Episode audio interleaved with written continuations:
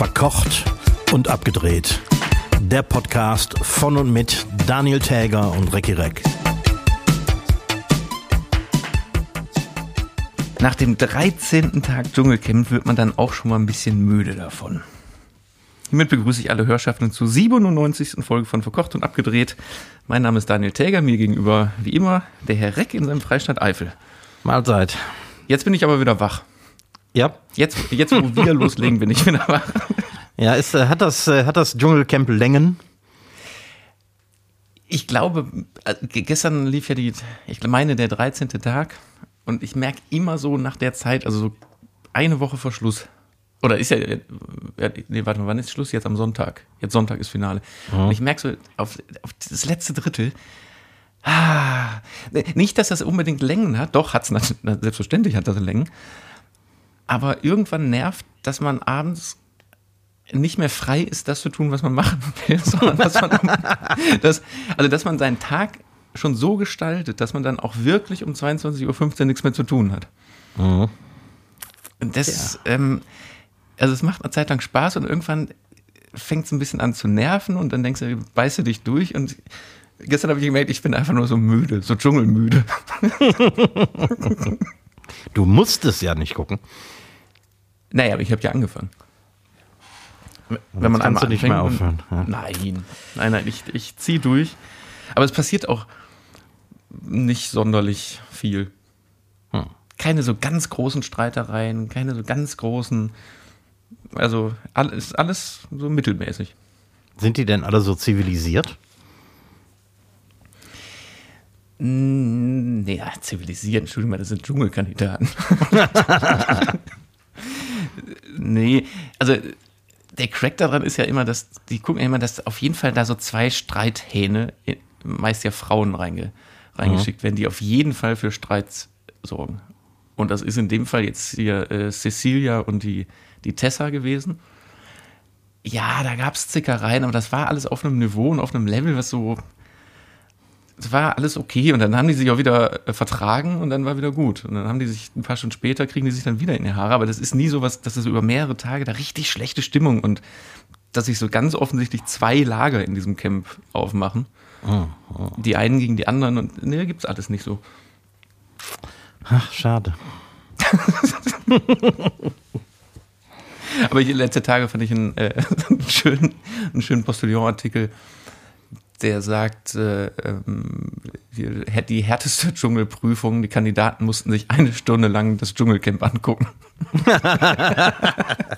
Und das ist so ein sehr geil, geiler Artikel, so menschenunwürdige Verhältnisse, die da hinzusetzen.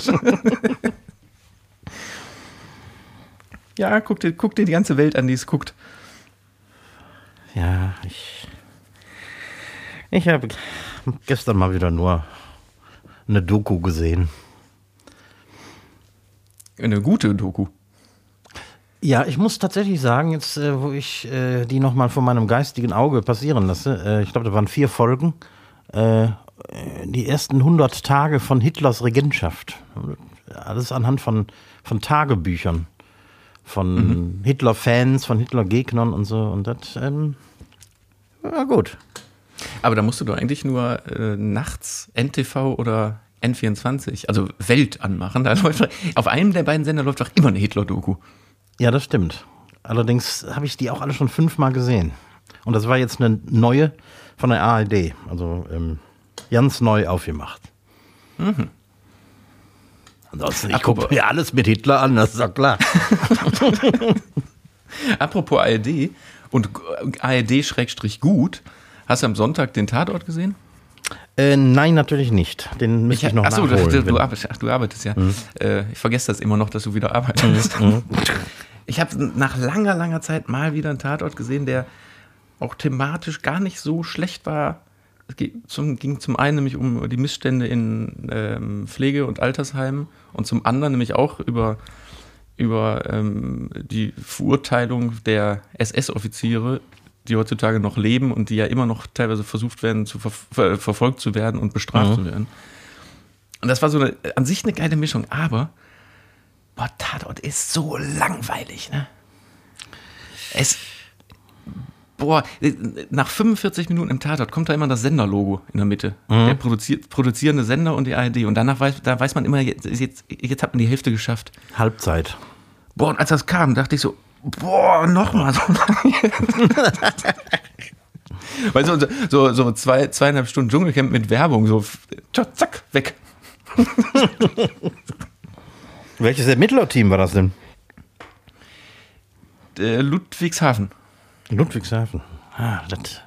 Hier, wie heißt die? Lena, äh, Äh, genau. äh, Hoppenstedt. Ne, wie heißt sie denn? Lena. Lena Hoppenstedt. Ahnung. Genau. Ja, die hat schon, also die, die Älteren, äh, als noch, ähm, ja, wie hieß ihr Assistent damals noch? Ähm, ich kann mir den Namen so schlecht merken. Ähm, so, ein, so, ein, so ein langhaariger Assistent mit Cowboystiefeln. Ah, ich weiß, wen du, äh, keine Ahnung, wie der heißt. Weiß ich nicht. Nee, habe ich, hab ich vergessen. Jedenfalls, äh, da waren teilweise echt spannende Folgen dabei, aber es ist, ist lange her. Ja, ich habe mir überlegt, dass eigentlich war das so ein bisschen ein Neujahrsziel, sonntagsabends mal wieder Tatort zu gucken, anstatt so ein Quatsch. Ich weiß aber nicht, wie lange mein Neujahrsvorsatz hält. Kann ich dir echt, äh, nee, weiß ich nicht. Ja, aber äh, erzähl du doch mal, äh, weil ich vergesse ja immer, dass du wieder arbeitest und ich habe jetzt bei Facebook gelesen, du willst jetzt, machst jetzt, willst ein Konzeptrestaurant quasi machen. Ich, ich äh, lass ein äh, Konzept der, der 70er Jahre wieder aufleben. Die Themenwoche. Die Themenwoche. Die Themenwoche. Nur mit dem Unterschied, dass man in den 70er Jahren irgendwie, äh, sagen wir mal, wenn italienische Wochen waren, gab es dann Spaghetti Bolognese und so. Aber äh, ich, ich habe vor, einige interessante Küchen der Welt ähm, mal hier äh, anzubieten, auf authentische Weise. Es gibt ja auch selbst in der Eifel zum Beispiel sehr viele griechische, in Anführungsstrichen, Restaurants, äh, wo es die üblichen Fleischplatten Athen und mit Pommes und Salat gibt und so. Aber äh, die griechische Küche hat ja überhaupt nichts damit zu tun. Also könnte man doch mal sich die griechische Küche vornehmen, wie sie tatsächlich ist. Oder die israelisch-palästinensische Küche oder marokkanisch oder so. Da äh, arbeite ich im Moment dran. Aber als dann ein ganzes Wochenende und du bietest die anderen Sachen gar nicht an oder nebenbei noch mit dazu? Also nicht zusätzlich, sondern ich habe dann so die, also die, zwei Standards, äh, für die viele Stammgäste auch kommen, nämlich die Spare Ribs und die Forelle. Die wird dann auf der Karte bleiben und der ganze Rest wird dann so per Menü irgendwie gemacht. Also jeder kriegt dann ein bisschen von allem was. Und bei manchen Küchen bietet sich das ja auch an mit, mit kleinen Tellern und ähm, von allem mal was probieren. Und so. Und gab es da schon Reaktionen auf deine Ankündigung? Eine dich ganze Menge. Gefreut? Ja? Ja, ja. Ich war erstaunt, wie viele Leute nicht nur geliked haben, sondern kommentiert haben und gewisse Vorlieben geäußert haben und so. Also das äh, hat mich ein, ein wenig überrascht. Ach, das klingt aber wirklich spannend. Also du hast im, im äh, als du das ne, für kurze Zeit dieses Zeltrestaurant mal hattest, da hast du das jetzt Genau, da auch so ein bisschen so umgesetzt, ne? Da habe ich an zwei Terminen tatsächlich äh, auch israelisch-palästinensisch gekocht. Ähm, und das hätte ich äh, doppelt und dreifach besetzen können. Also das war wirklich sehr angesagt, hatte ich den Eindruck. Und wenn du jetzt sagst hier griechisch, was ist denn dann authentisch griechische Küche? Ähm, Griechenland ist ja ähm, bekannt für die Metze, sprich also diese ganzen kleinen Teller, die immer fälschlicherweise auf Deutsch übersetzt werden als Vorspeisen. Aber eigentlich sind das gar keine Vorspeisen, sondern in griechischen Userien, also so Pinten mit Essen, ähm, kriegst du eben nur diese kleinen Teller. Teilweise äh, haben die gar keine Speisekarte, sondern du kriegst einfach, was da ist. Ohne ist dass das du so gefragt wie, wie, wie Tapas? Ja, genau. Also die, quasi die, die griechische Version von Tapas. Weil ich, ich dachte ja auch lange, lange Zeit, Tapas ist, sind Vorspeisen, Mhm. bis ich hier in Köln dann irgendwann, also der- es gibt hier in Köln in, in, auf der Gladbacher Straße gibt es ein spanisches Restaurant und nebendran betreibt seine Frau aber eine Tapasbar. Mhm. Und das ist wirklich, das, äh, da kann man den ganzen Abend sitzen, vier Stunden lang und Ja. essen. In Ach so, Spanien so, kriegst so, du sowas ist das. in, ja, in Spanien kriegst du Tapas äh, quasi in einer Kneipe. Wenn du nicht groß essen gehen willst, dann gehst du in eine, in eine Kneipe, trinkst dir ein Bier und bestellst Tapas, so aus so einer äh, Glastheke. Und mhm. ähm, die meisten sagen, äh, lass mal so drei, vier Tapas kommen und dann lassen die sich überraschen. Und dann gibt es natürlich super geile Tapas-Bars und es gibt die so den absoluten Standard natürlich. Als ich jetzt im, im letzten Sommer war ich ja beruflich kurz mal ein paar Tage in ähm, ne, im, im Süden von, von Spanien und da war ich ein bisschen enttäuscht, ehrlich gesagt, weil da dachte ich nämlich auch, äh, deiner Altstadt in, in äh, ähm, na, wo war ich gewesen? Äh, ja. ich ich habe die ganze Zeit, äh, egal, wird mir gleich einfallen. Und da in der Altstadt dachte ich, da geht man abends raus, setzt sich einfach irgendwo hin und macht nämlich genau das, lässt sich einfach mhm. den Tisch voll, voll. Das war gar nicht so einfach. Hm. Tarifa, so, da war ich gewesen. Tarifa. Ja. Das war, da musste man wirklich schon so ein bisschen suchen und die Läden, wo es dann genauso war, da hat man einfach keinen Platz bekommen, weil da die ganzen Einheimischen waren. Ja, genau. Nämlich noch nicht mal die Touris. Mhm. Ja, ja, muss man den in die Eifel fahren, um Metze zu essen. Metze, genau. Ich äh, werde bei Zeiten entsprechende Daten bekannt geben. Ich äh, würde dann aber dir auch raten, dass du dich dann je nach, nach Thema dann auch entsprechend verkleidest. also entweder als, als, als so ein kleiner Grieche oder, oder machst du, machst du auf, einen, auf so einen Marokkaner. Ich könnte was mit etwas Übung wahrscheinlich auch in so einem Akzent sprechen. Und da habe ich einen Tipp, Tipp, für dich. Das ist mir letztens hier aufgefallen bei uns. Also bei diesem, ich nenne es, es ist ein Grieche, aber das ist wahrscheinlich genau, was du sagst, eben kein Grieche. Der hat nämlich diese Gyros, mhm. Gyros-Teller und äh, Tintenfisch, Kalamari äh, frittiert aus HTK und so. Aber der ist gut, muss man sagen. Ne? Also dafür ist er wirklich gut. Aber ich gehe da vielleicht, wenn es hochkommt, einmal im Jahr hin. Und der tut immer so, als würde er einen schon Jahre kennen. Ja. Was irgendwie nicht so richtig sein kann. Und der, dann kommt er zur Begrüßung auch an und legt die, seine Hand einem auch so ein bisschen zu lang auf die Schulter. Mhm um einen so zu begrüßen und dann so ein bisschen dabei kneten und dann rutscht der, also es ist auch einfach zu lang und zu, zu feste, so, also so, ne, zu, zu intim, wie der einen begrüßt. Das, vielleicht, vielleicht könntest du das dann auch übernehmen. Hat der auch immer eine, eine, eine Zigarettenkippe im Mundwinkel, während er serviert und begrüßt und so?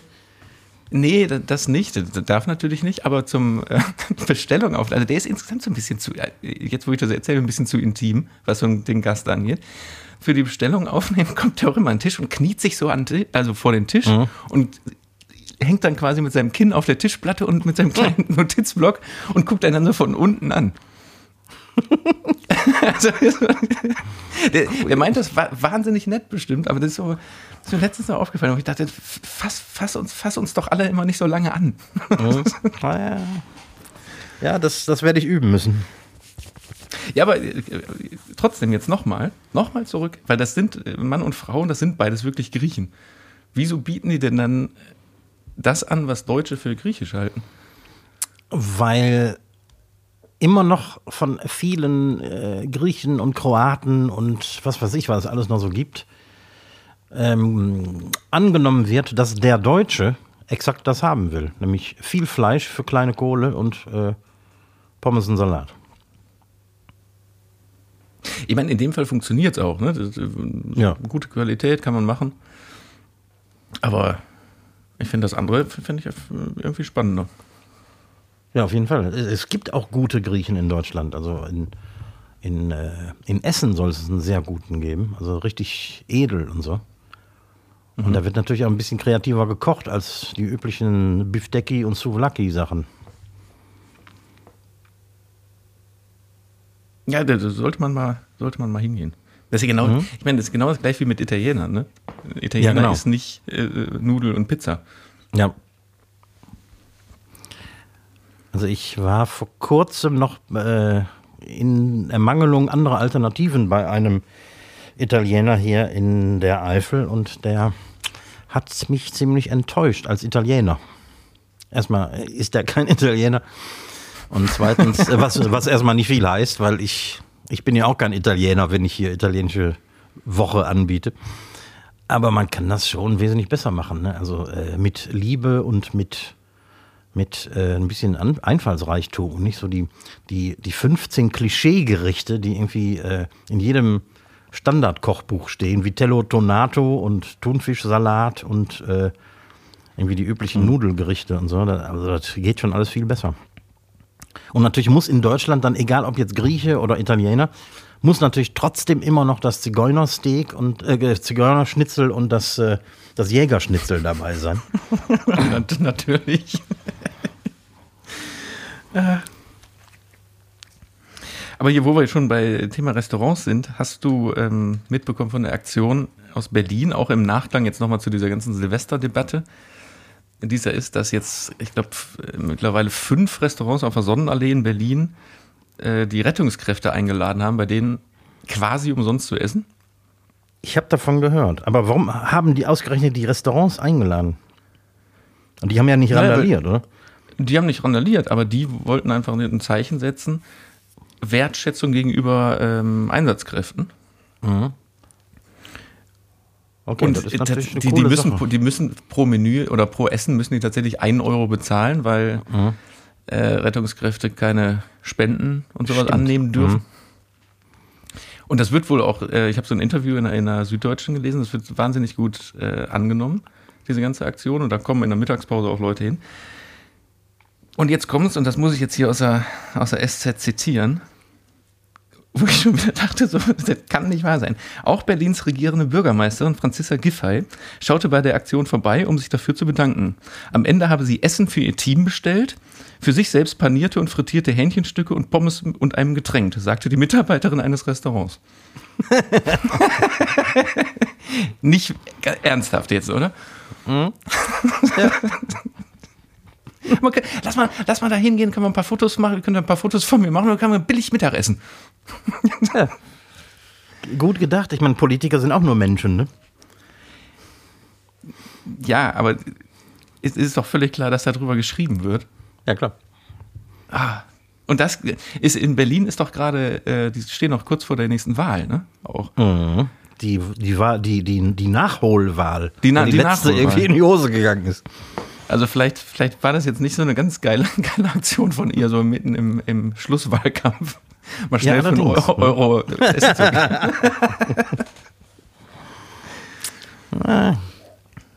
ja, so sieht's aus. Hast du denn mitbekommen, dass. Oder sagt dir Shiny Flakes was? Ist, das klingt nach Frühstücks. Nach äh, Frühstücksflocken. Ja, nicht ganz. Also es hat, ähm, wann war das? 2021, glaube ich, gab es äh, auf Netflix eine Serie. Ähm, und ich komme jetzt nicht auf den Namen. Und ich habe aber, es gab dazu eine, einen Dokumentarfilm über diesen ähm, Kinderzimmerdealer. Der aus seinem die, die, dieser Typ, der aus seinem Kinderzimmer Drogen verkauft. Ich erinnere mich ganz dunkel, habe die Serie genau. aber nie gesehen. Mhm. Die der heißt aber sowas wie ähm, How to Sell Drugs. Ja, irgendein englischer Name. Genau. Online, genau. irgendwie, irgendwie sowas. Mhm.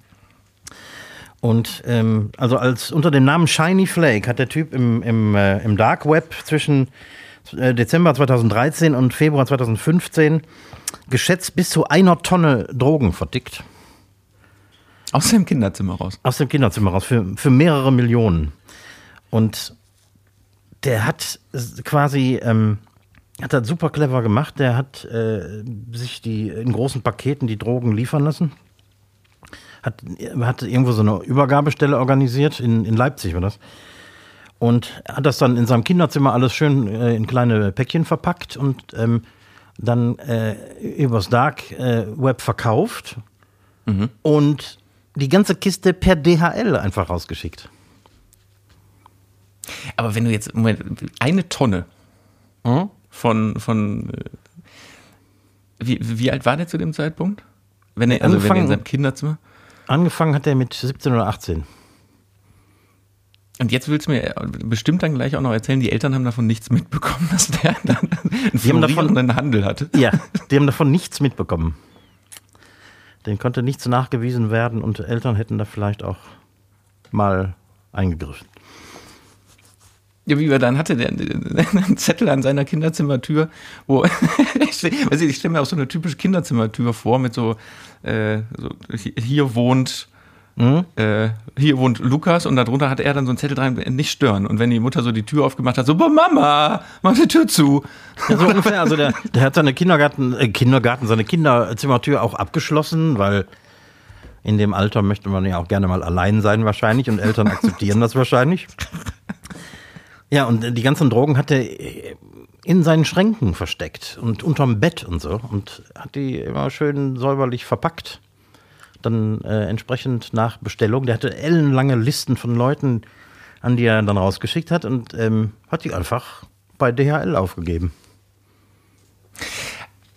Jetzt weiß ich, wie du drauf kommst. Und jetzt die Woche ist er wieder äh, erneut, der war im Knast und ist jetzt erneut verklagt worden, oder was, ne? Genau. Also der ist ursprünglich ähm, zu sieben Jahren Haft verurteilt worden, wovon er 4,5 Jahre abgesessen hat und wurde dann auf Bewährung entlassen. Ähm, es ging aber Ermittlungen weiter und ähm, man konnte ihm oder na, äh, nachweisen kann man ja erst im Gericht, aber ähm, die haben dann aufgedeckt, dass er aus dem Knast heraus äh, quasi eine neue Seite, eine neue Webseite aufgemacht hat. Und diesmal mit Unterstützung von außen, weil er war ja im Knast, ähm, weiter, weiter Drogen vertickt hat. Und, und ähm, Vorgestern hat der Gerichtsprozess begonnen. Es ist noch nicht allzu viel bekannt darüber, aber es ist äh, wohl schon so, dass der ähm, mit, also drei Hauptangeklagte äh, äh, stehen jetzt vor Gericht. Das ist er, der als Mastermind dahinter gesteckt hat und wahrscheinlich auch die ähm, Kohle vorgestreckt hat, die man dafür wahrscheinlich braucht. Ähm, ein weiterer Typ äh, äh, und sein Anwalt. Also ein Anwalt, nicht der Anwalt, der ihn ursprünglich vertreten hat, sondern irgendein Anwalt, der so die ganzen organisatorischen Sachen geregelt hat. Und die Sache hat jetzt nur einen Haken. Die haben nämlich die Gespräche zwischen ihm, also äh, Maximilian Schmidt heißt er, zwischen dem mhm. Schmidt und dem Anwalt abgehört. Und es gibt ja so eine Art äh, anwaltlichen äh, Schutz, das heißt, die hätten den gar nicht abhören dürfen. Achso, weil das sein Anwalt war, als er im Knast war. Genau. Und die haben erst durch das Abhören entdeckt, dass der Anwalt selbst mit drin steckt. Weil abhören darf ein Anwalt im Gespräch mit seinem Klienten nur, wenn, mit seinem Mandanten, ähm, wenn bereits ein, ein, erheblicher Verdacht besteht. Und das mhm. war, war da nicht der Fall. Deswegen ist diese ganze Kiste vor Gericht, steht jetzt auf sehr wackeligen Füßen. Und äh, irgendwie kungeln die gerade. Also das habe ich irgendwie. Ja, aber ich ähm, wollte gerade sagen, weil in dem Moment, als sie dann abgehört haben und festgestellt haben, der ist damit drin, dann ist das ja wahrscheinlich aufgehoben, dass man den nicht abhören darf. Oder ist dann das nee, die, als nichtig? Das ist als Beweismittel, als Information ist das, äh, ist das nichtig. Also du darfst es vor Gericht nicht mehr verwenden. Das ist verbrannt. Das wäre in den USA bestimmt anders, ne? Vielleicht, ja. Hm?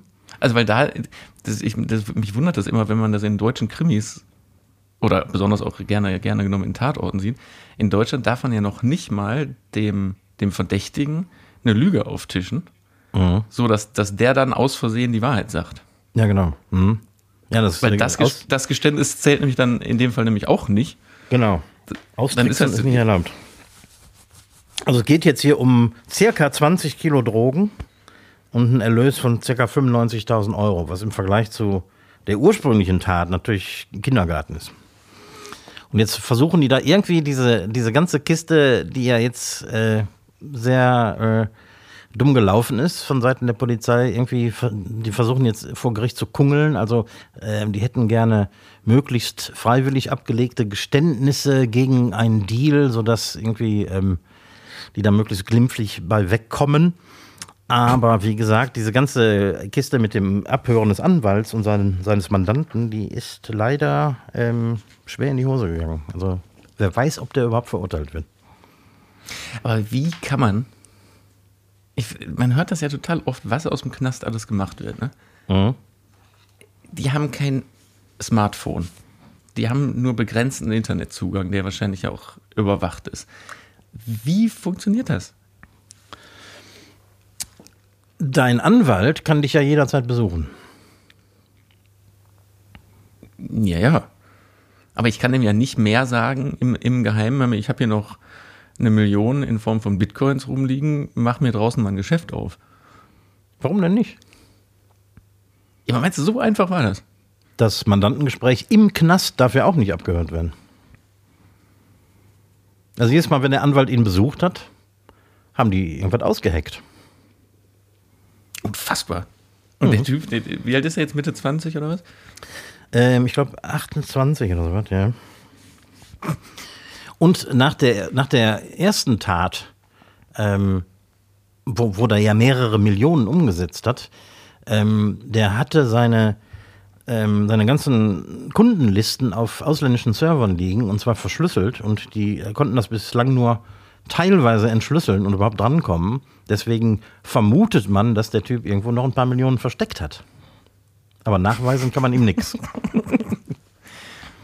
Aber da hatte Netflix ja irgendwie dann damals schon einen ganz guten Riecher, das zu verfilmen, ne? Oder da ja. eine, eine, eine, Doku draus zu machen. Ist das, mhm. ist das ein Film oder ein Doku? Also Serie oder? Ähm, ursprünglich wurde von, ich weiß nicht von wem, Arte oder so, wurde ein, ähm, auch ein bisschen kurios, wurde eine Doku gefilmt mit ihm als er selber, der die ganzen Situationen nochmal äh, nacherlebt. Die haben also quasi im Knast haben die sein Kinderzimmer mhm. komplett aufgebaut. Und er hat dann gezeigt, wie er die Päckchen verpackt hat, wie er die, keine Ahnung, äh, irgendwo hingebracht hat und so. Und er hatte tatsächlich die Genehmigung vom, vom Knast, diese Dokumentarserie ähm, komplett zu filmen. Und Netflix hat dann nochmal eine daran angelehnte Serie gemacht.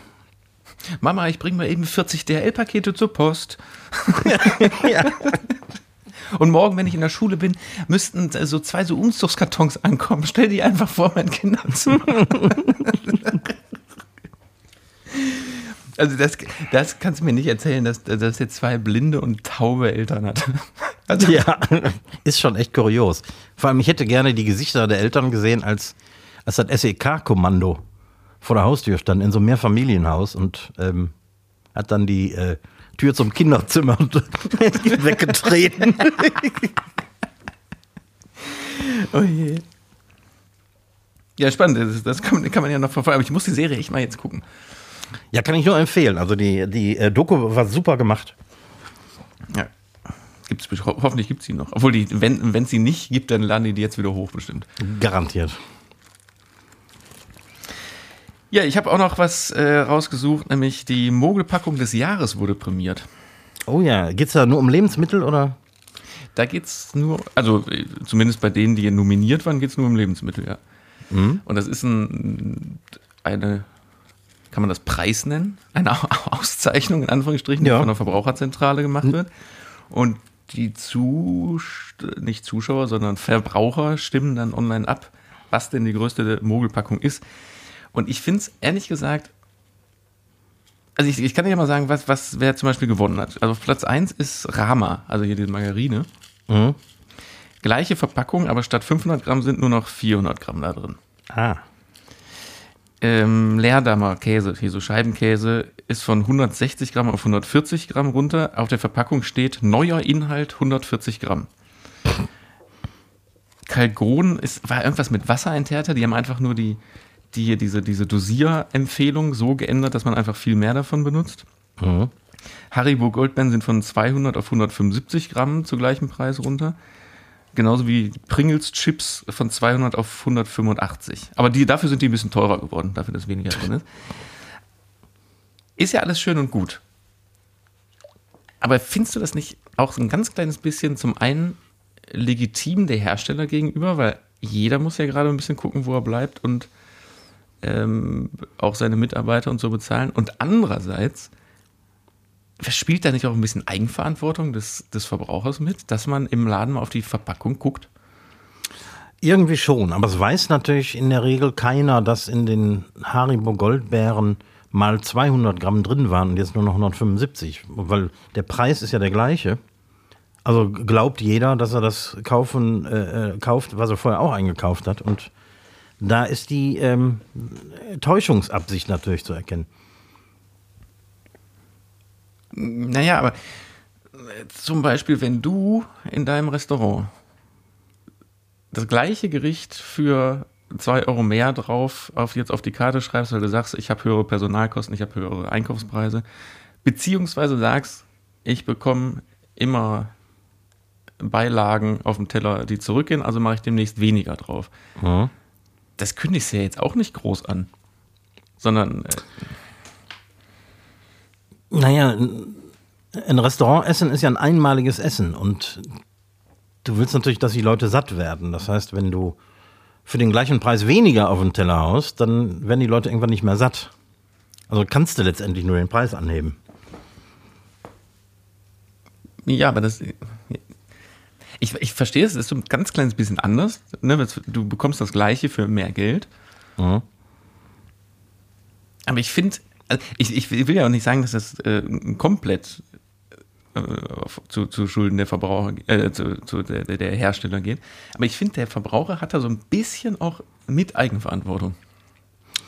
Ja, ist richtig. In vielen anderen Dingen des Lebens auch. Und trotzdem geht der Staat hin und ähm, macht das wirklich alles auch für Dove verständlich, verständlich ähm, egal genau, in welcher Beziehung. Also, die, die es ja sogar deklariert haben, nämlich hier Leerdammer, die 20 Gramm weniger in die Packung packen und dann draufschreiben, neuer, neuer Inhalt, 140 Gramm.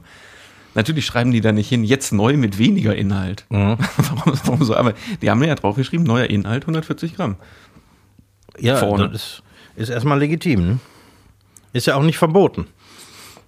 Und, achso, das, äh, der Preis ist aber für den Käse auch hochgegangen. Also da geht es insgesamt um plus 43 Prozent.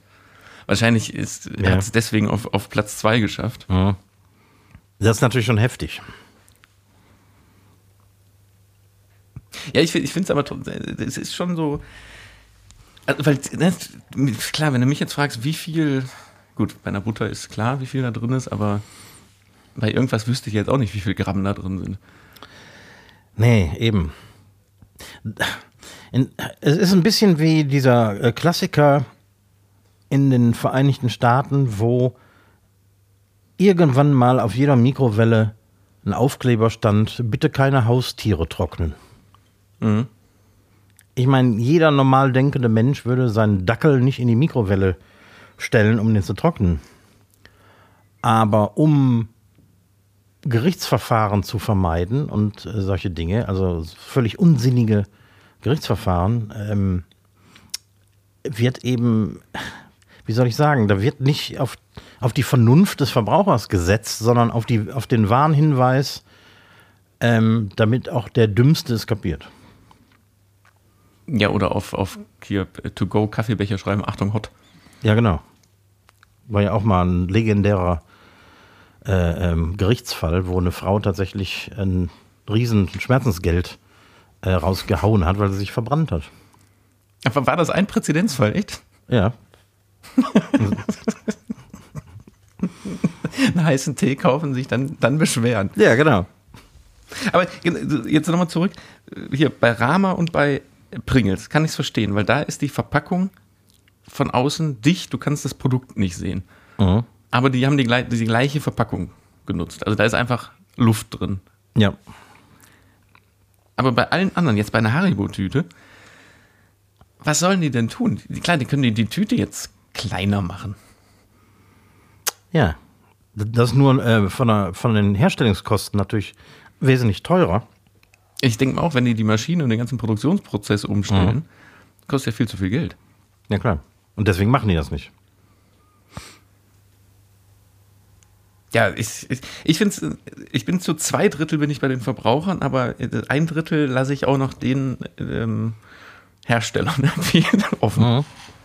Also ja, ja, ich, schon als, recht. Also ich, als, ich, als ich das gestern so gelesen habe, dachte ich, ja, aber man könnte sich ja auch mal vorher informieren. Mhm, allerdings. Ja, stimmt. Könnte man. Gut, bei dir wird man auf jeden Fall satt. Das ist das Wichtigste. Genau, auch wenn es teurer wird. es wird einfach unfassbar teuer. Ich habe noch eine Sache, habe ich noch hier mir aufgeschrieben. Wir haben letzte Woche haben wir doch über überhaupt nicht äh, äh, fachgesimpelt über Greta Thunbergs Besuch in Lützerath, ne?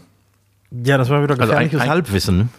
Halbwissen und eigentlich haben wir über gar nichts gesprochen. Genauso mhm. möchte ich das jetzt gerne weiterführen, weil ich habe mir die Frage gestellt, beziehungsweise habe ich letztens die Diskussion darüber gehört und habe mich ein bisschen geärgert, dass wir nicht den einen Gedankenschritt mehr gemacht haben und uns nämlich folgende Frage gestellt. Wie zum Geier ist die da hingekommen? Wie ist die aus Schweden nach Deutschland gekommen? Hatte ich das nicht kurz mal angesprochen? Wir sind aber nicht weiter darauf eingegangen. Ja, das kann, kann sogar sein. Also, weil ich, na, die wird mit Sicherheit wird ja mit dem Zug gekommen sein und nicht mit, einem, ja. mit einer, mit einer S-Klasse ihrer Eltern. Mhm. Aber von Aachen aus oder von wo auch immer oder von Düren oder so nach Lützerath in den Schlamm da rein. Wie, also die, die kann ja auch nicht da jetzt mit Öffis und wie kommt, wie ist die da hingekommen? So, dass man ihr nicht vorwerfen kann, dass sie da jetzt Scheiße gemacht hat. Die, die ist mit dem ähm, Zug von Stockholm nach Köln. Von Köln nach Düren, musste sie, da musste sie umsteigen und in Düren hat sie sich ein, ein Miet-E-Fahrrad genommen. Ja, aber die hat doch bestimmt auch sowas wie so eine Entourage an, an äh, Bodyguards, oder? Wahrscheinlich braucht die sowas, ja. Die wird ja jetzt nicht alleine mit ihrer Mutter unterwegs sein. Die brauchen persönlichen Assistenten. Ohne geht's ja heutzutage nicht mehr. also die Frage finde ich echt spannend, weil du hast dann ja auch, ich meine, die sind da ja auch durch den Matsch gelaufen und ne, das hat ja auch die ganze Zeit einfach, die ganzen Tage einfach nur durchgepisst. Die standen bis mhm. zum Knie, standen ja da in der Matsche und haben gemacht, danach steigst du ja nicht einfach wieder in eine S-Bahn ein und fährst, fährst nach Schweden zurück, sondern, und da kommt nämlich jetzt die Anschlussfrage, wenn in der Kölner Region ein Promi schlafen muss, mhm. dann geht der in aller Regel ins Savoy am Bahnhof. Ja. Also wenn man, wenn man Promi, wenn man Promi-geil ist und Promis treffen will, dann geht man ins, ins Foyer äh, vom Savoy am Bahnhof. Aber Greta Thunberg hat doch jetzt nicht im Savoy eingecheckt für die Tage, die ich aber wo, wo, die war, wo hat, die war in, wo hat die in, gepennt? In Düren im Hotel zur Post. Das, das, das glaube ich alles nicht. Das kann doch nicht sein, dass, dass die. ja, ist schwer also, vorstellbar, ne? Hatte die einen Rucksack dabei und hat ihr Zelt aufgeschlagen oder? Also die, diese ganzen Infos, die gibt es ja nicht, ne? Nee. Und mit der Absicht, sich ne, alles, alles fürs Bild, alles fürs Foto, sich von der Polizei wegtragen zu lassen. Und dann lässt sie sich hinter den Fotokameras auf den äh, Boden fallen und sagt so, ja, boah, jetzt gehe ich aber mal ins Hotel zurück. ich brauche mal eine Dusche. Ich brauche ich brauch mal eine, eine, richtig lange heiße, heiße Dusche. nee, oder eben wirklich so, so richtig bescheuert, dass am, da, am, am, Ende des Baggerlochs irgendwie die, die, die S-Klasse von äh, Mutter Thunberg stand und dann werden ein bisschen die Schuhe sauber gemacht und dann steigt Greta hinten ein und dann fahren die ins Savoy nach Köln. ja, ich nehme an, dass der, dass der Rücksitz mit einer Folie abgedeckt war, weil er ja so schmutzig war. Genau, und dann hat die abends mit, mit äh, Frank Plasberg im Savoy an der Hotelbar, hat die, hat die noch einen Absacker getrunken. Mhm. Also da, ja, ich, das, sind die, das sind die wichtigen Fragen dahinter. Und äh, das, das müssen wir uns vor allen Dingen mal merken. Ich glaube, genau diese beiden Fragen. Wie ist der Mensch da hingekommen und wo pennt der in der Nacht? Ich glaube, ja. die kann man sich bei ganz vielen Aktionen gerne mal stellen, weil man sieht immer nur Leute in der Öffentlichkeit irgendwo an komischen Orten. Ja. Aber die Reise und der Aufenthalt sind manchmal bestimmt unfassbar interessant. Ja, und vielleicht manchmal gar nicht so spektakulär, wie man sich das vorstellt. Und bei, Nein, bei, bei Greta muss es spektakulär gewesen sein. Also wirklich allein die Anfahrt. Bei Greta ist es, da geht es ja auch so ein bisschen um Glaubwürdigkeit, ne? Die hat ja so ein riesen Ding daraus gemacht, mit dem Segelboot nach äh, in die Vereinigten Staaten gefahren zu sein, um nicht fliegen zu müssen. Eben drum. Deswegen wäre es ja auch in ihrem eigenen Interesse, wenn der politisch korrekte Anreiseweg veröffentlicht würde. Ja, da gibt es nichts drüber. Ne. Und wo hat die gegessen? Auch im Hotel zur Post in, in Düren? Vielleicht, in Wiener Schnitzel? Das sind doch die wichtigen Fragen. Vielleicht hat, hat die, hat die Tupperdosen aus Schweden mitgebracht. Ein paar kalte, kalte Schöttbuller. Preiselbeersoße. Will ich, also, oder? Oder vielleicht, vielleicht hat die in Köln beim Ikea gegessen. Ich schließe es nicht aus. Weil ausländisches Essen mag sie nicht. vielleicht ist sie So, total ich- konservativ. Ich recherchiere das weiter, falls ich da was finde. Da wird man nie was drüber finden. Also, aber obwohl, du hast vollkommen recht, eigentlich wäre es komplett in ihrem Interesse, das zu zeigen. Wie bin Yep. ich hier hingekommen und wo schlafe ich heute Nacht? Ble- Bleib da mal dran.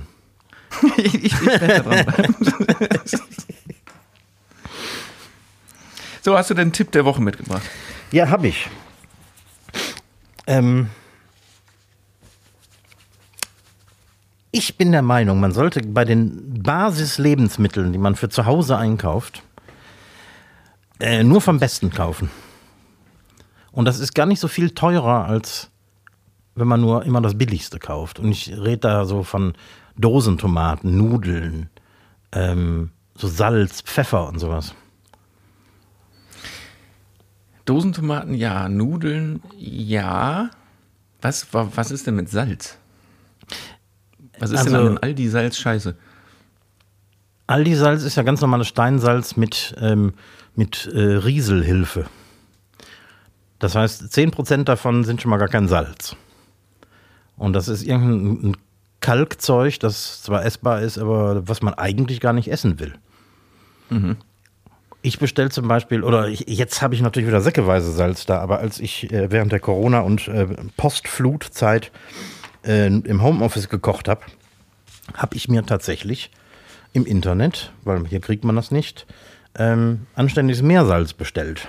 Das kostet auch nur ein paar Cent mehr pro Kilo als Supermarktsalz, ist aber wesentlich besser. Oder Pfeffer zum Beispiel. Pfeffer aus dem Supermarkt ist wie Vogelfutter. Das ist, ist Murks. Und was mit Pfeffer vom Türken? Der ist meistens wesentlich frischer, ja. Also den kaufe ich in aller Regel. Aus diesen Das kann man Gläsern, machen. Weil der, weil der viel, viel billiger ist als der aus dem Supermarkt. Da ich hier äh, keinen anständigen Türken um die Ecke habe, bestelle ich das auch im Internet. Also ich habe so einen Gewürzversender, den benutze ich auch für, fürs Restaurant natürlich, weil man auch in größeren Mengen einkaufen kann. Aber da kriegst du die allergeilsten Gewürze, also in höchster Qualität. Ähm, und die kosten nicht viel mehr als im Supermarkt. Ja, aber weil du jetzt sagst, alle Basisprodukte, Mhm. was, also jetzt haben wir ja nur drei genannt oder vier. Sag noch mal so ein paar Sachen. Oh Gott, ähm, Reis zum Beispiel, also so die ganzen Sachen, die man auch länger auf Vorrat hat. Ich, ich weiß, wir haben alle nicht mehr so viel Kohle wie vorher, wenn wir die überhaupt jemals gehabt haben. Deswegen kann ich jetzt nicht sagen, kauft nur vom Feinsten beim Metzger ein und so. Aber Da, da will ich jetzt nämlich langfristig drauf hinaus, Ja. weil wenn, wenn wir am Ende von 20 Prozent reden, dann ist das ein Argument für ganz viele Leute zu sagen, ich, mir ist scheißegal, ob da Rieselhilfe im Salz drin ist oder nicht. Und deswegen will ich das auf diese Basisprodukte beschränken, weil da macht der kleine Unterschied, ob du jetzt, keine Ahnung, 39 Cent für eine Dose Tomaten ausgibst oder 69 oder so. Ähm, das ist für, für ein Abendessen ist der Unterschied nicht, nicht wirklich groß. Wenn man das jetzt prozentual ausdrückt, ist er natürlich sehr viel. Aber ähm, für dieses eine Essen ein, ein, paar Groschen mehr auszugeben, sehe ich nicht als Problem an. Ähm, das f- Doppelte am Fleisch zu bezahlen, statt für ein Abendessen 10 Euro irgendwie 25 auszugeben oder so, das macht natürlich einen Riesenunterschied. Und das ist natürlich klar, dass sich das immer weniger Leute leisten können. Aber allein mit diesen verbesserten Basiszutaten machst du schon eine ganze Menge wett. wett.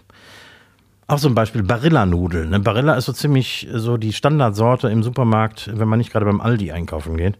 Und in Italien, n- jeder Italiener, der auch nur ein bisschen Ehre im Leib hat, würde, würde Barilla-Nudeln nicht kaufen. Das ist Weil für, zu, zu schlecht oder was? ja, weil das ist absolut minderwertig im Vergleich zu dem, was man sonst da im Supermarkt kriegt. Aber ich, äh, warte mal, was, was kommt denn im Supermarkt noch über Barilla? Ähm, selbst hier in Nettersheim gibt es äh, nicht viele Sorten, aber ähm, so zwei, drei hier, Sorten die, von die, die, die Checo. De, De Checo, genau. Ja. Stimmt, doch, ja, genau. Viel besser, wirklich einfach viel besser. Oder, ja genau, Dosentomaten beim Aldi, das sind irgendwelche Tomaten. Ähm, zum Beispiel diese Tomaten von, von Mutti. Das ist so eine Ja, italienische das, das, Firma. das, das Thema, Thema hatten wir ja schon mal. Ja, dem- genau. Hm. Habe ich dir doch, glaube ich, sogar noch erklärt, dass man unten drauf auf den, auf den teuren Dosen sogar sehen kann, in welchem Monat oder Woche die sogar Ja, das stimmt, abgef- genau. Äh, gereif, abgereift wurden. Und das sind echte äh, San Marzano-Tomaten, also die klassischen italienischen Tomaten für Tomatensoße. Ist ein Unterschied wie Tag und Nacht. Ja, aber soll ich jetzt mal eine ganz steile Theorie aufstellen? Ja. Wenn wir, obwohl wir uns auf Basisprodukte beschränken, reden wir am Ende des Tages trotzdem über, sagen wir mal, 1,50 Euro pro Abendessen. Ja, sagen wir Oder mal einen Euro. Sagen wir mal einen Ja. Euro pro Abendessen. Und ich stelle jetzt wirklich mal zu diesen Zeiten, heutzutage darf man ja zu diesen Zeiten sagen, stelle ich die Theorie auf, dass ein ganz großer Prozentsatz diesen einen Euro trotzdem spart, weil der den Unterschied gar nicht schmeckt. Dann sollte man den Euro auch wirklich einsparen. Oder, oder, also ne, das, ist, das meine ich jetzt gar nicht böse, oder sagt, dieser Euro mehr dafür, den ich eigentlich überhaupt nicht am Ende des Monats habe, dieser kleine Mehrwert für mich ist es mir gar nicht wert. Wenn es dir das nicht wert ist, lass es sein. Also ist, ist eine, ist eine steil- steile These, aber Naja, du hast ja recht. Wenn, äh, also, es gibt sicher auch tausend Sachen, bei denen ich keinen Unterschied merken würde zwischen, ich weiß es nicht, äh, mir fällt jetzt nichts ein, aber ähm, Te- Tetrapack Wein und den billigen aus der Flasche mit Schraubverschluss. zum Beispiel. also würde ich da keinen Unterschied merken, äh, wäre mir der Euro auch zu viel. Aber es gibt immer noch genügend Leute, die ähm, zumindest ein bisschen Wert darauf legen, irgendwie geschmacksvoll zu essen. Nicht geschmackvoll, sondern geschmacksvoll. Und dann macht dieser Euro gar nicht so einen riesen Unterschied. Wo wir gerade bei Geschmack sind, wir haben in der letzten Folge haben wir ähm, einstimmig beschlossen, dass, oder in der vorletzten Folge, ich weiß gar nicht mehr, einstimmig beschlossen, dass unser Lieblingsgericht gutes Essen ist. Das hat sehr guten Anklang in unserer Zuhörerschaft äh, gefunden. Bin ich mir mehrmals darauf angesprochen worden. Oh, sehr gut. Also, Also stimmen das- da das- viele Leute äh, zu? Ja, ja, genau. Also einfach, dass es gar nicht so, so irgendein spezielles Essen ist, sondern einfach gutes Essen. Ja, finde ich gut. Mit billigem Salz, mit Rieselhilfe. Das haben die aber nicht gesagt. Nein, Quatsch. Nein, nein, nein. Sag mal, ich, ähm, ich hätte ja fünf Speedfragen für dich. Ja? Aber ich hätte auch drei Kochfragen für dich. Oh. Und wir hätten auch ja Zuhörerschaftsfragen schon wieder hier auf, die sich langsam wieder anstauen. Ja, pass auf, aber, was wir nicht, aber nicht haben, ist Zeit. Wir haben keine Ja, das Zeit. stimmt. Noch haben wir ein bisschen. Pass auf, wir, wir jodeln jetzt die drei Kochfragen durch und dann so viele Zuhörerfragen, wie wir noch hinkriegen. Okay, pass auf, aber vorher mache ich noch ganz schnell meinen äh, ähm, Tipp-Fail der Woche. Ja. Weil Fail der Woche in dem Sinne, weil es einfach scheiße war. Und Tipp, der ist eigentlich mehr für mich, weil ich habe original diesen Tipp, habe ich hier schon mal erzählt, aber ich habe ihn selbst nicht befolgt. Und Ah. dieser Tipp lautet, lasst samstags und sonntags die Finger von so Sachen wie Heimwerken, wo irgendwas schiefgehen kann, was nachher man am Wochenende nicht regeln kann. Ich habe nämlich am Wochenende, weil kann ich jetzt auch relativ schnell äh, erzählen, meine, meine Ro- Rollläden oder ein- eine, äh, eine, eine Rollade elektrisch betrieben, irgendwie, die hat irgendwie gehakt und ich dachte, da muss einfach nur mal so ein, so ein, so ein Schnuffi äh, Waffenöl dran. Habe ich irgendwie hoch, runter, hoch, runter. Auf einmal zack, fliegt die Sicherung raus und dann musste ich die ganze Wand, also den ganzen Rolllädenkasten aufschrauben. Schön am Sonntag, Nachmittag. Und dann hat sich dieses Kabel, weil da irgendwas verklemmt war, das Kabel in die Jalousie reingefräst, hat einen Kurzschluss gemacht und die ganze, die ganze Schaltrelais und so kaputt gemacht. Deswegen ich den ganzen Dienstag mit Elektrikern verbracht habe, die das alles wieder, oh, es war, und alles nur, und deswegen komme ich jetzt, weil ich muss mich ja beeilen, auf diesen Tipp zurück. Sonntags gehört der Arsch auf die Couch. Da packt man so, so Sachen einfach nicht an, die dann auch eventuell noch schief gehen können. Weil wenn man da vielleicht auch mal äh, nur den Siphon vielleicht zum Beispiel auch mal sauber machen will und dann passiert was und dann stehst du da. Dann stehst du wirklich da am Sonntag Ja. und kannst nichts machen. In dem Fall war es jetzt nur ein weggeschmortes Kabel und ein Kurzschluss. Gut. Mann, ey, hat mich, hat mich das geärgert. Und wirklich in dem Moment fiel mir ein, so, ey, ich habe es original im Podcast erzählt, sonntags macht man so eine Scheiße nicht. Vielleicht solltest du öfter mal unsere Podcasts hören. Ja, oder einfach mal mein, mein, meine eigenen, meine eigenen Tipps befolgen. so, frag den Koch, drei Fragen. Das sind eigentlich diesmal so ein bisschen, so ein bisschen andere Fragen. Ich habe so eine, wie heißt das, Vierkantreibe? Ja. ne, diese, Mhm. Diese Turmreiben, diese klassischen. Die habe ich von so einer Hightech-Marke, die wir beide auch kennen und wo du auch viel Zeug von hast. Mhm. Ähm, und die habe ich seit langem da, rumstehen und da ich eigentlich immer diese Handreiben benutze, ich brauchte aber letztens, weil ich äh, Röstis gemacht habe, brauchte ich äh, diese Turmreibe und habe die benutzt und einen riesengroßen Bug daran festgestellt, nämlich die grobe Reibe. Und da wollte ich dich jetzt mal fragen, ist das, bin ich dumm oder ist das einfach ein Scheißprodukt, obwohl es sehr teuer war? Die grobe Reibe, da sind die, diese Reibezähne alle in so Reihen natürlich, aber dann direkt untereinander. Nicht jede Reihe versetzt. Was zur Folge hat, du reibst mit der Kartoffel dreimal und dann hat die Kartoffel so, Riefen. so, so Riefen und dann passiert einfach gar nichts mehr. Und dann musst du die drehen und nochmal, und dann machst du nochmal dreimal, zack, hat die wieder die Riefen. Und du kommst mit diesem Ding nicht voran. Ist das, bin ich zu dumm, eine Turmreibe zu bedienen? Also ich habe im Restaurant so eine billige, die ich nie benutze, außer ich brauche mal schnell kleine Mengen, äh, zum Beispiel geriebene Kartoffeln, um irgendwas auszuprobieren oder so. Und da liegen diese, diese Schlitze nicht direkt untereinander, sondern die sind leicht versetzt. Aber trotzdem, nach dem dritten Mal reiben, hast du trotzdem entsprechende Riefen und es passiert nicht mehr viel. Deswegen beim Reiben drehe ich die Kartoffel immer ein Stück weiter. Ja, ich war natürlich jetzt auch ein bisschen vorsichtig, weil das Ding ist einfach so hardcore scharf. Aber ich habe den Rest dann mit der, mit der, mit der groben Handreibe gemacht. Ja. Und da ist das aber nicht passiert. Da konnte ich die so runterreiben. Ich musste, ich musste dir mal ein Foto davon schicken, weil ich, ich, ich dachte, ich, ich, das kann doch nicht wahr sein, dass ich keine Kartoffeln runterreiben kann. Nee, da habe ich nicht wirklich eine Antwort drauf. Also ich würde die Kartoffel eh, eh immer ein Stück weiter drehen. Aber weil du gerade sagst, du machst das nur für kleine Mengen, wie machst du denn in großen Mengen sowas? Äh, dafür habe ich einen Aufsatz für die, für die fette KitchenAid. Ah, So eine Ah, Art ja. Gemüsewolf. Nun gut, dann haben wir das abgehandelt. Ich bin einfach vielleicht ein bisschen zu dumm dafür.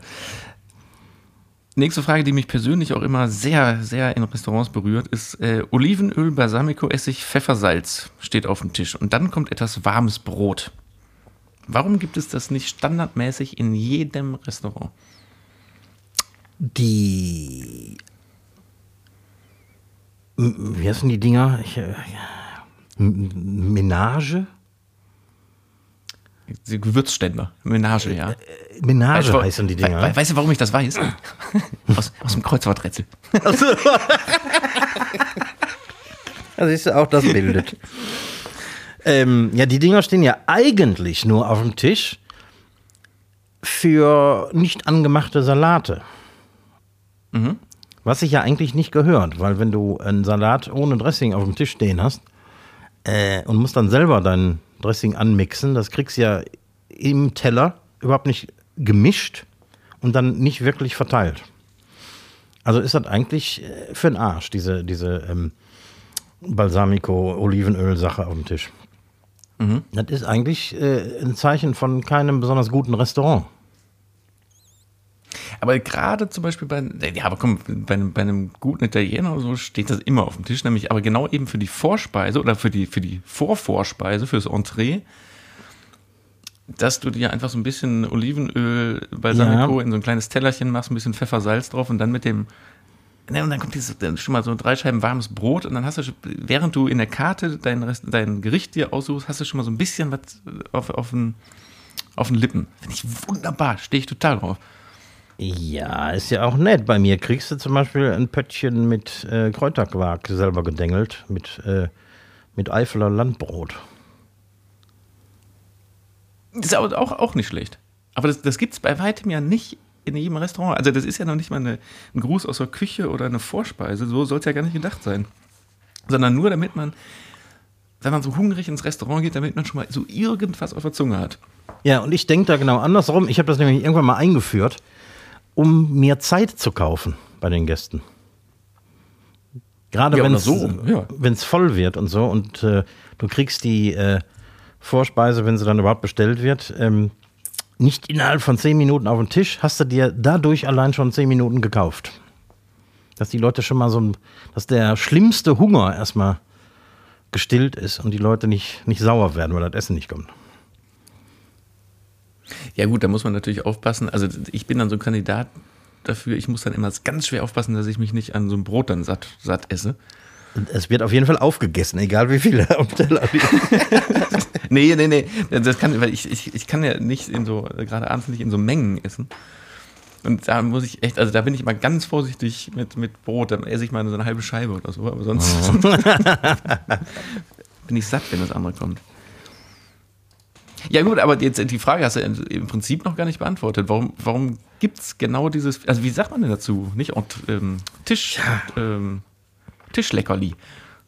Ja, letztendlich ist das quasi der Gruß aus der Küche, der aber nicht mit äh, einem speziellen Gru Gruß vom Koch irgendwie auf den Tisch gestellt wird. Du kriegst einfach erstmal einen Korb Brot mit, mit Quark oder was weiß ich. Ja. Reicht doch, ist doch super. Ja, ich kann dir sagen, warum das nicht jeder macht, es Geld kostet. Es kostet Geld und du kannst dafür kein Geld nehmen. Nein, in Deutschland nicht. In Deutschland nicht. In Italien nehmen die da durchaus Geld für, ungefragt. Ungefragt, genau. ja, ja, klar, klar, das kostet Geld, ne? Mhm. Was du irgendwo wieder draufschlagen müsstest. Klar, musst du irgendwie alles mit einkalkulieren. Es gibt nichts umsonst im Restaurant. Irgendeiner bezahlt dafür. Und wenn er doof ist, ist das der Wirt. Ja, schlecht. Gut, dritte Frage. Ähm, passt so ein bisschen fast zu meiner äh, Griechenbeobachtung eben. Äh, wie viel Service, und Service so in Anführungsstrichen geschrieben, ist für dich als Gast in einem Restaurant okay? Also ich will so ein bisschen darauf hinaus, es gibt so, so, so Läden, da musst du den Kellner suchen. Ah, okay, ja. Und es gibt ja auch so Läden, und das hat gar nichts mit teuer oder besonders gut zu tun, wo du kaum zum Essen kommst.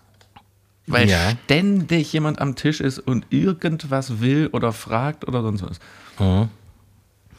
Ja, ich, ich, äh, beides ist, ist scheiße. Also irgendwo gibt es da eine goldene Mitte. Es kommt natürlich auch ein bisschen auf den Restaurantstandard an. Wenn du, also in einem Sterne-Restaurant oder so, da hast du quasi äh, im Verhältnis zur Gästezahl hast du wahrscheinlich drei zu fünf an, an äh, Service-Mitarbeitern, die da rumlaufen. Ähm, mir wird das echt auf den Sack gehen. Wenn permanent irgendwo links oder rechts einer hinter mir steht und nur darauf achtet, ob ich äh, noch einen Schluck Wein im Glas habe, um dann direkt Das nachzuschenken. Du, du, du, trinkst einen Schluck Wasser, zack, wird, wird der Rest wieder aufgefüllt.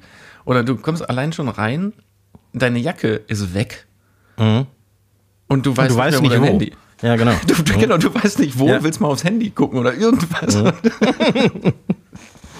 also klar, so vollkommen recht, das kommt, kommt auf den Rahmen an, aber also bis wohin würdest du für dich denn sagen, so, also das er, erwarte ich und ab da wird es mir zu viel. Also zu viel ist mir, also ich brauche keinen, der mir mein Glas nachschenkt, wenn ich eine Flasche Wein auf dem Tisch stehen habe. Ähm, wenn ich nur ein Glas bestelle und ähm, ich trinke das aus und möchte gerne nachbestellen, wenn das nicht allzu lange dauert. Das heißt, wenn ich irgendwo äh, zeitnah einen Kellner erwische, äh, im besten Fall einen, der aufmerksam ist und immer so ein bisschen den Blick auf die Tische hat und so. ich wollte gerade sagen, weil da, da, da stehe ich ja total drauf, weil ich weiß, dass es das selten gibt, aber dass man eben nicht nach einem Kellner suchen muss, sondern der sieht, dein Glas ist leer oder dein Teller oder alle haben aufgegessen, ich, ich kann jetzt schon mal abräumen. Also das, da stehe ich schon enorm drauf, muss ich sagen. Ja, also das ist natürlich bei mir im Restaurant auch immer unser Ziel, ungefähr diesen Level an Service anzubieten. Ähm, äh, wenn richtig was los ist, funktioniert es nicht immer. Aber zumindest sind die Leute aufmerksam ähm, und versuchen, das so gut wie möglich umzusetzen. Das heißt, manchmal stehen die eben, wenn, das ist der klassische Fall, wenn irgendwie ein Achtertisch bezahlen will, alle getrennt, ist der Kellner erstmal für eine Viertelstunde verschwunden. Deswegen machst du es nicht. Und deswegen äh, habe ich es zumindest auf der Karte stehen, dass äh, doch bitte keine getrennten Rechnungen bei größeren Tischen äh, vorzunehmen sind. Es funktioniert nicht immer, aber manch, äh, manche, mancher Tisch zeigt sich da echt verständnisvoll. Also irgendwie hat sich das auch so ein bisschen rumgesprochen, dass das nur in Deutschland so ist und dass man das auch anders regeln kann, weil die Leute sind ja inzwischen auch öfter mal im Ausland gewesen und so. Insofern gibt es da viele Gäste, die Verständnis dafür haben, aber nicht alle. Vor allen Dingen in der Anfangszeit, als diese, diese digitalen Kassen- und Bonsysteme aufkamen und ich mich selber dabei erwischt habe, wie ich mich über Kellner aufgeregt habe, die in der Ecke stehen und an ihrem Handy rumspielen. Ne? Dabei ja. waren das nur die, dabei die waren das nur deren, hm. deren, deren Bordcomputer da, wie heißen ja. die? Diese, wo man irgendwas die, also der Block quasi. Ja, ja diese Handheld-Dinger. Hm. Ja, und es sind ja, es gibt doch auch so Systeme, die, die basieren auf äh, diesen iPod Touchs oder iPhones. Ja, klar. Ne? Also mhm. es ist, ist dann ja auch noch wirklich ein, ein, Smartphone oder so. Und ich dachte so, boah, ey, jetzt steh da nicht rum. Alle am Daddel. ah ja, so, zack, ist die Zeit schon wieder rum. Vorum. Nix mehr haben wir, haben wir sie wieder rumgebracht. Nix, dann müssen wir Jetzt nicht, dass wir jetzt wieder so weit sammeln, dass wir nicht mehr hinterherkommen. nächste Woche gibt es, ähm, nächste Woche Montag gibt es verkocht und abgedreht am Herd. Oh ja. Und es gibt ein Novum. Du darfst dir jetzt aussuchen, was es nächsten Montag gibt. Echt? Was hm. würdest du denn nächsten Montag gerne machen? Vor zwei Wochen gab es ja den, den, den wunderbaren Lachs ein Tartar, den ich jetzt auch schon zweimal, ehrlich gesagt, hab, privat nochmal gemacht habe. Dann wünsche ich mir Filet Wellington.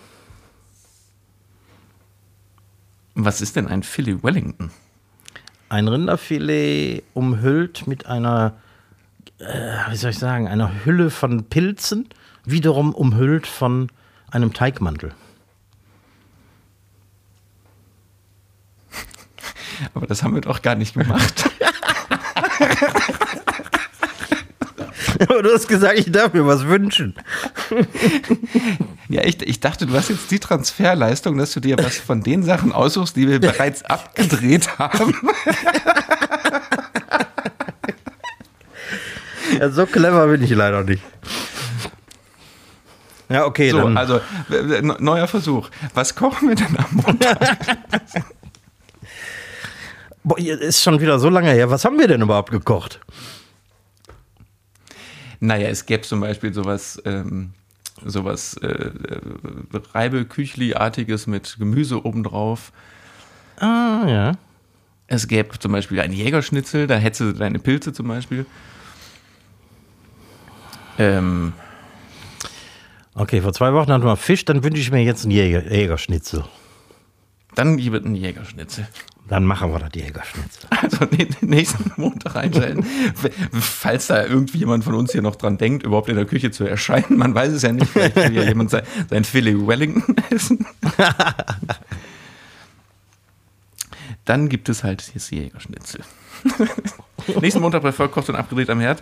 Ich verabschiede dich hier, äh, jetzt nicht so schnell, ruhig bleiben. Ich verabschiede, ich verabschiede mich schon mal hier an der Stelle.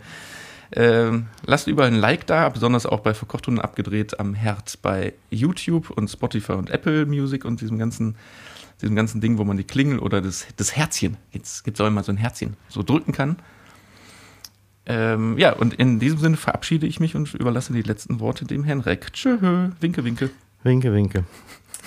Jetzt hat er das Winken aber erst äh, ganz schnell noch nachgeholt, obwohl er schon Sekunden vorher Winke Winke gesagt hat. Ich glaube, fast hätte er das vergessen. Ähm, ja, und in diesem Sinne winke ich auch euch und Daniel zu und verabschiede mich mit den Worten Madet Jod, schwingt hoch.